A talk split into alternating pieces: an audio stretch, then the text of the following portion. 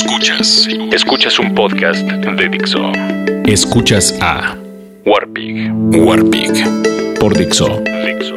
la productora de podcast más importante en habla hispana.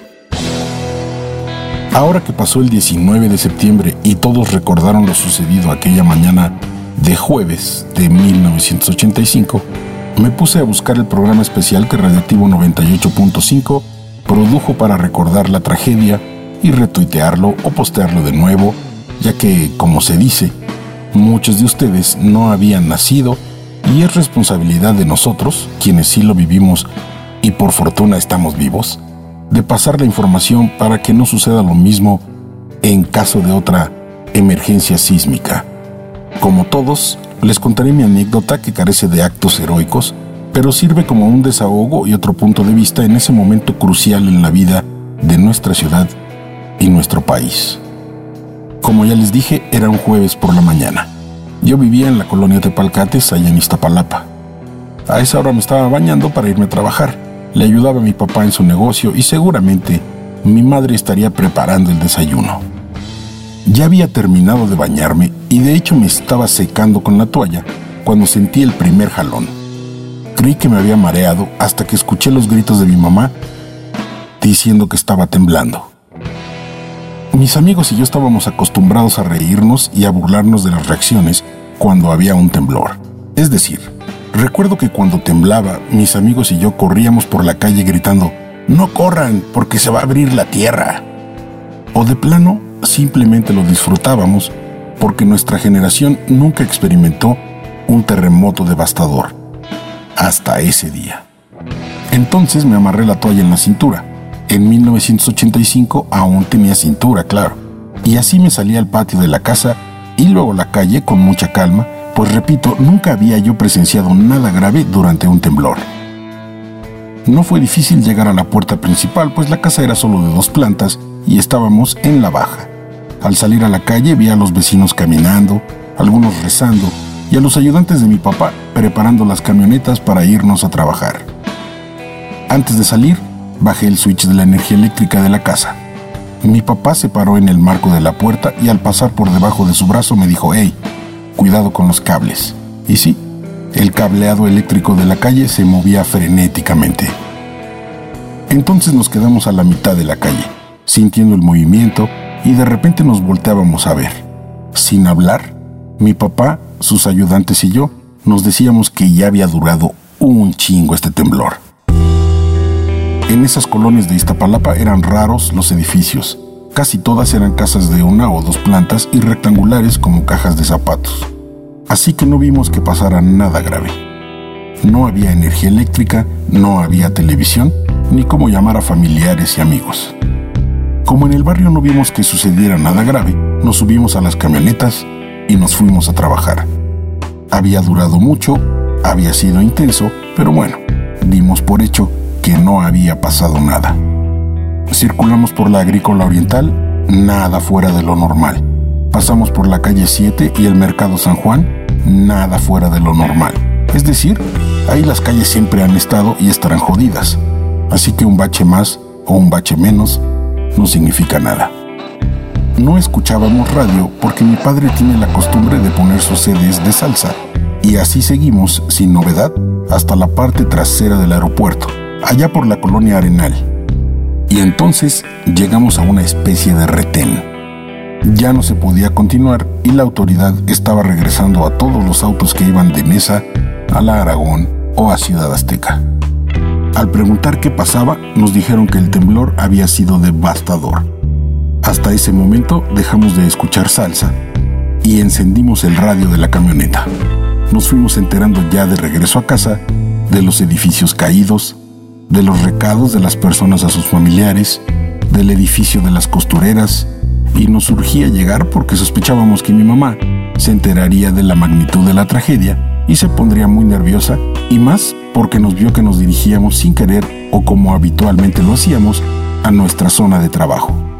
Cuando llegamos a casa seguimos escuchando las noticias por radio. Ya nos enteramos de la tragedia, del edificio de Televisa, de los locutores del programa Batas, Pijamas y Pantuflas a los que no les fue nada bien, y poco a poco fue cayendo la noche.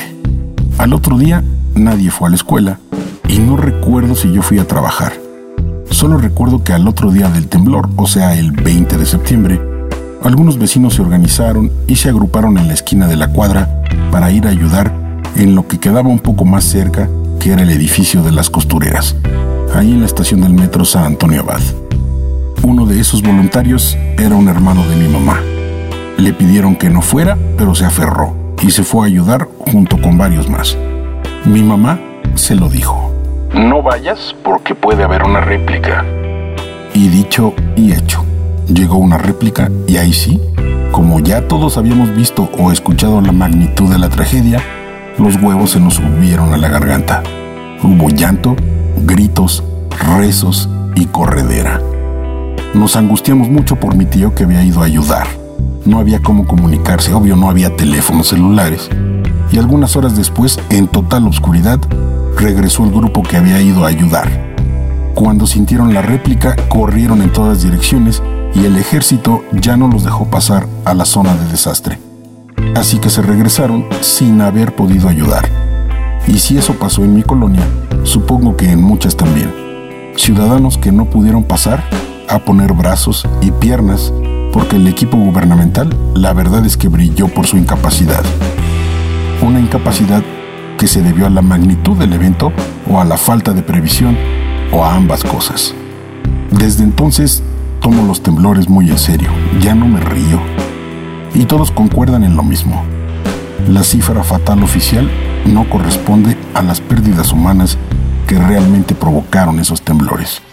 Ni en San Juanico, ni en otras tragedias que se han dado en la Ciudad de México y en sus alrededores. Yo soy el Warpig y por fortuna ustedes no.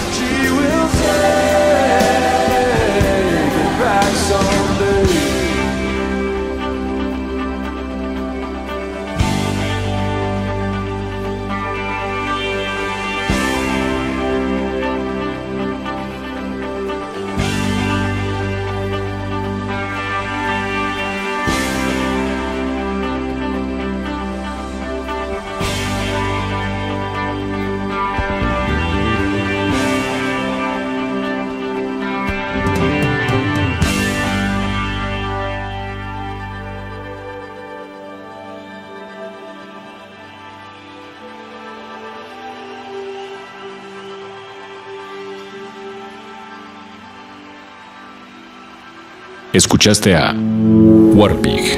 Warpig. Un podcast más de Dixo. El diseño de audio de esta producción estuvo a cargo de Fernando Benavides.